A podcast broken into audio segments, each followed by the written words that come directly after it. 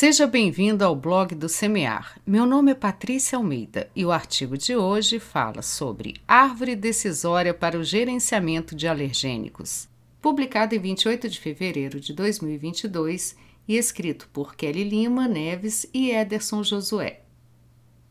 Para implementar um programa de gerenciamento de alergênico eficiente, já falamos aqui sobre os passos iniciais. Gerenciamento de alergênicos, por onde começar.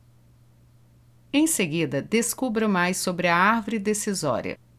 Para ajudar nas definições sobre o caminho que se deve ser seguido para cada alergênico manipulado na sua empresa, apresentamos uma árvore decisória que poderá lhe ajudar na tomada de decisão.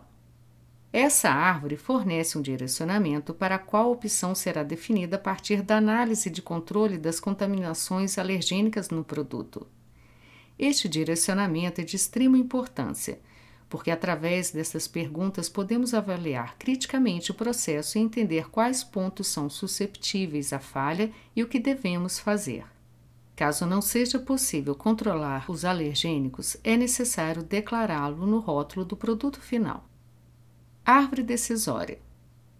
O produto contém algum tipo de ingrediente alergênico segundo a RDC 26/2015?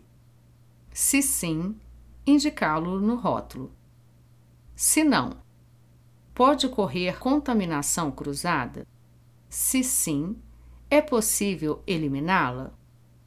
Sim, não é necessário indicá-lo no rótulo. Caso não possa ocorrer contaminação cruzada, não é necessário indicá-lo no rótulo. Fonte: e-book Gerenciamento de Alergênicos, Samer Vidal e Kelly Lima Neves. A função destas perguntas é apenas direcionar a condução da análise de risco de contaminação. Portanto, a gestão não está contida nela e deve ser detalhada e acompanhada. Para cada uma das respostas, seja sim ou não, devemos ter embasamento em toda a gestão implementada até então, conjugada ao objetivo da organização.